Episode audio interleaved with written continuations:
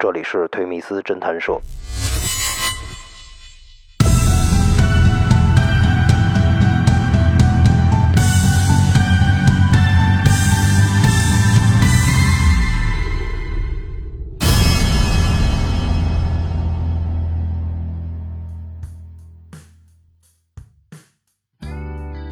欢迎走进推迷思侦探社。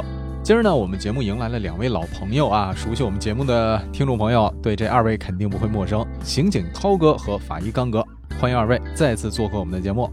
大家好，大家好。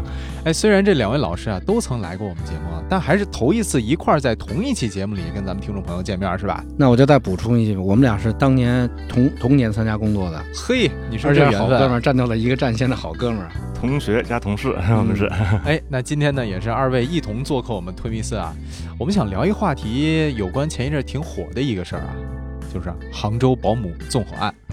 其实这案子是一七年发生，不是最近发生，但是因为当事人吧，就前一阵一些言论，好像又引发了社会上一系列大讨论。那今天呢，我们就着重就着这案子啊，去聊聊有关纵火的这么一些在侦查上啊，在法医鉴定上啊，哎，值得聊一聊的一些内容。我也特别期待着听听两位从刑警啊和法医这两个角度，对同一类案子，哎，做一些独特的各自的一些理解。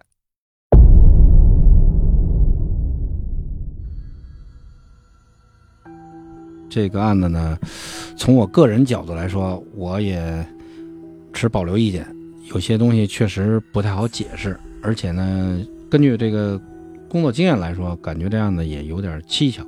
既然已经是盖棺定论的事儿呢，咱也不去过多的计较这些东西。我我我觉得跟刚刚我们一块儿探讨探讨咱们原来经历过的火案吧，是吧？一般这火案啊比较特殊，首先呢，这个出现场呢一定要有这个消防救援人员。还有一个就是刑事技术人员，还有我们侦查的。一般这火案现场呢，怎么说呢？应该最少要经过这个两套班子勘查。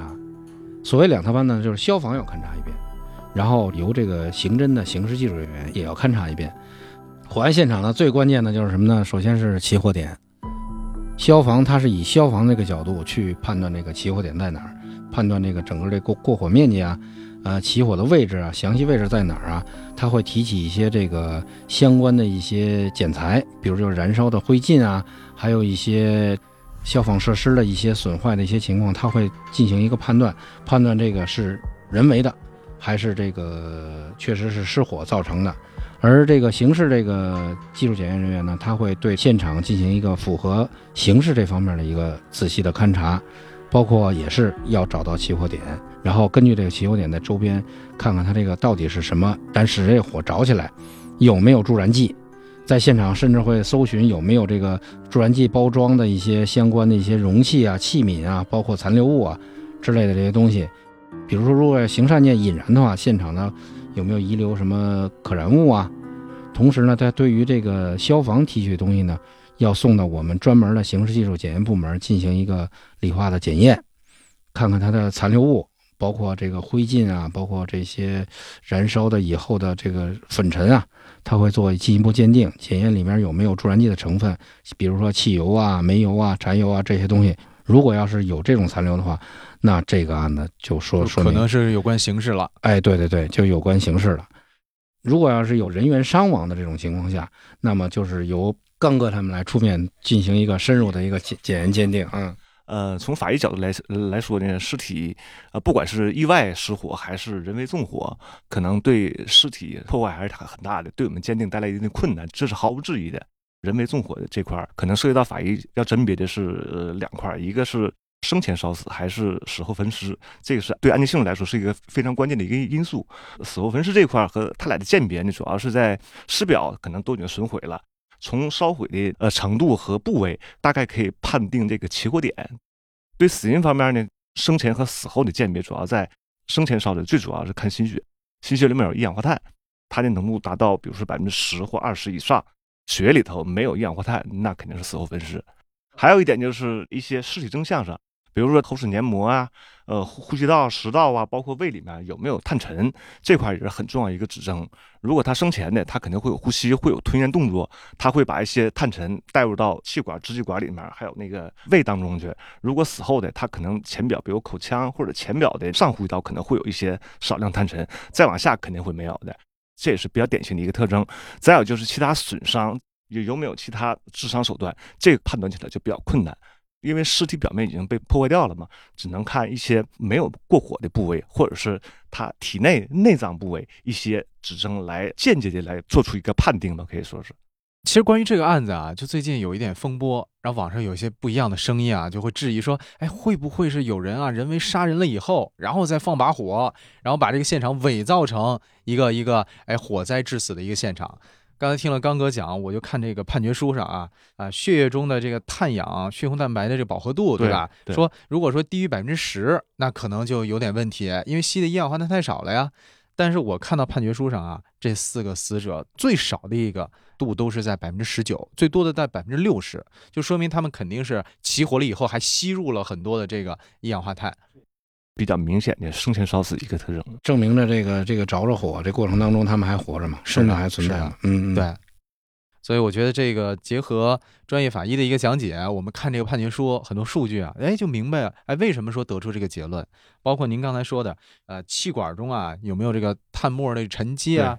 我看到这个判决书里也写了，说在气管、鼻腔、口腔、食管均检测到了碳膜沉积。嗯就说明已经这碳膜已经深入到了食管了，就很很往里了，就说明肯定不是说啊、只是在表面附着啊，就是只是在空气中去附着的，而是肯定是吸到了他们体内。是是，起火的时候它还有吞咽动作，还有呼吸呢，这是说明。嗯所以说，在网上有一些这种说是可能是死了以后再放火的这个言论啊，就不攻自破了。对，而且这个像，呃，刚刚他们在出现场做尸检的过程当中，他也会重点的关注这个死者的这个尸表特征，还有一些检验的特征。你比如说像被掐死的，他呢，他首先他这个这个舌骨它会有骨折，对，肌肉会有出血，肌肉会有出血，啊是吧？？然后一窒一些窒息的症状或者有勒痕，这这是都能看出来的。即便他外表破坏了，他内脏比如有些出血点，有些窒息征象，呃，也可以反映出来。嗯，你要说是就是掐死啊或者勒死以后烧的话，也还是能看出来。是的，是的，还是能看出来，或者是在那种又又又勒又掐又烧的话，它还是也也不一样，跟这个完全是不一样的。从我们侦查的角度，有时候这个尸体的位置也是很关键的。尸体的位置远离呃起火点，然后但是他身上有一些异常的损伤，这也不对。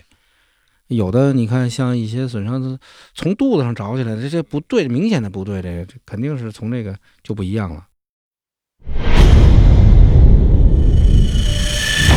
北京邦银律师事务所刑事专家团队为您提供各类刑事案件法律服务，联系电话同微信：幺三九幺零六七零九八九，幺三九幺零六七零九八九。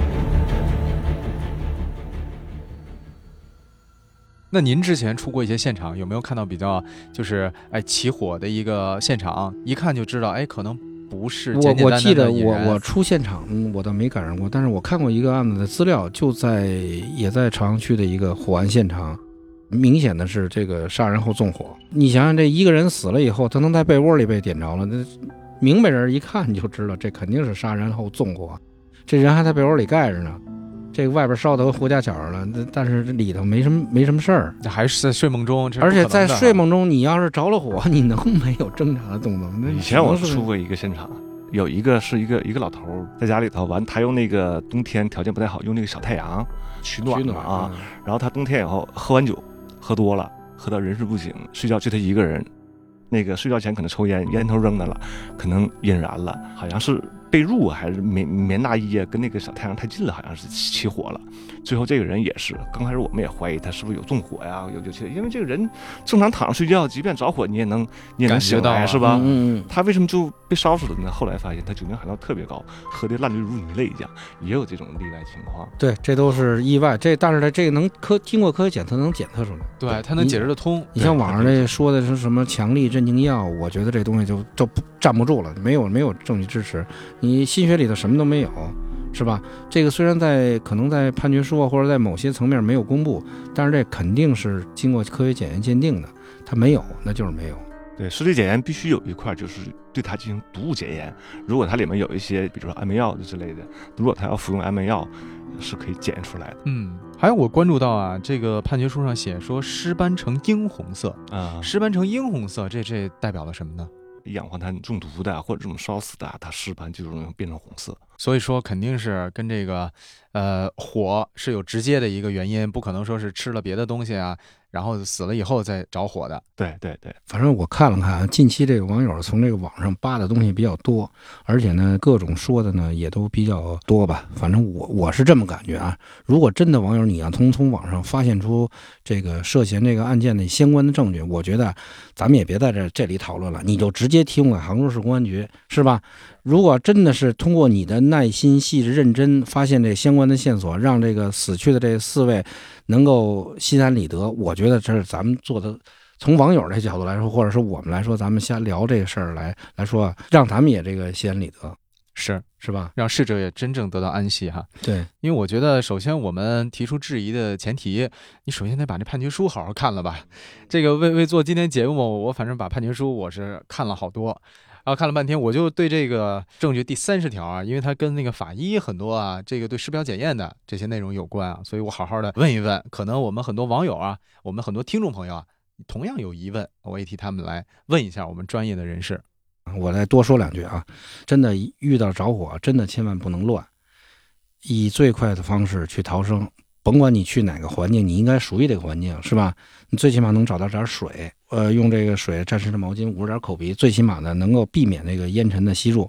我在前年吧，啊，去年就碰到一个事儿，就是我的同学的妈妈跟她的妹妹，他们在高层住，楼下着火了，哎呀，急坏了，娘俩一块跑到楼顶去了，哎呀，这火往上走啊！给我急的，当时还能跟妹妹联系。我说：“妹妹，赶紧走，赶紧走，不能在楼上走。”她说：“我下不去。”我说：“赶紧联系救援。”后来救援及时赶到了。哎呦，吓坏了我了，真的吓坏了。我说：“你选择一个正确的逃生方式啊，可能是能够挽救你生命的最好的方法。首先，你应该有有一些自救的知识。着了火怎么办？着了火赶紧 往下跑，别往上跑。这火是往上走的。那后来是怎么？后来就是我让妹妹联系了她那个物业。首先跟消防员说了楼顶上有人，因为救援的消防员不知道楼顶上有人。呃，首先明确这个，然后这个消防员他们带着设备直接就上到楼顶，也带了这个几套多余的设备，就是带着专门去救他们去，给他们救下来的。你要说真没设备的话，他消防员只能把他自己的设备给你，让你下来，其实都是冒着很大风险。这火场啊，真的这火水火无情，真的是，反正大家都平平安安的，我觉得就更好。反正通过这案子吧，啊，这是不仅一七年当时非常震动啊，最近也也也又被翻腾出来。反正遇到这种事儿，千万要掌握好逃生的一些技巧。我看我们电影院吧，经常我们看电影之前都会有一个宣传片，就如果说影院着火你怎么办啊？有一个宣传片，当时我们还觉得说，哎呀，这耽误我们看电影啊，这个 前面放一堆宣传片啊、广告啊，不想看。但其实啊，碰到这种事儿啊，再回想就觉得平时啊，多听听这些，掌握一些知识，真的还是挺重要的。而且有的有的时候，这个一着火，这种你像这汽油的爆燃，你根本就你根本就躲不开，对，反应不是吧？它瞬间在你们这一爆燃，你一吸入，完就完了。包括最近这个这个河南的水患啊，我们前两期也是找了专业的呃消防部门的一个老师来跟我们聊聊，水火是无情的，就包括我们这杭州这案子嘛。保姆所谓啊，他自己说想着一点火，然后赶紧扑灭了。可是你把火点燃了以后，火势的大小就由不得这个点燃者说根本无法控制。是的，所以水火无情，大家千万千万要掌握这些安全的知识，在特定的这个情况下，能够保证自己的安全。好嘞。感谢啊，感谢小哥们儿让让我跟 刚哥能够碰面。我们对我我我我们节目也非常荣幸啊，能够二位老师哎，我们有十多年十多年没见面了，是吗？对对对，都忙忙嘛，各自一忙就没见着面了。好，你看这真是有缘分。呃，待会儿你们做东，我们喝酒去 了。今天的节目是我们重聚了。好，谢谢你啊。好，谢谢谢谢观众，谢谢。大家。好嘞，感谢二位老师的光临，期待呢之后再听到涛哥、刚哥啊精彩的一些故事、一些案子。也希望我们听众朋友持续关注我们推密斯侦探社。那各位，本期节目就告一段落了，我们下期不见不散。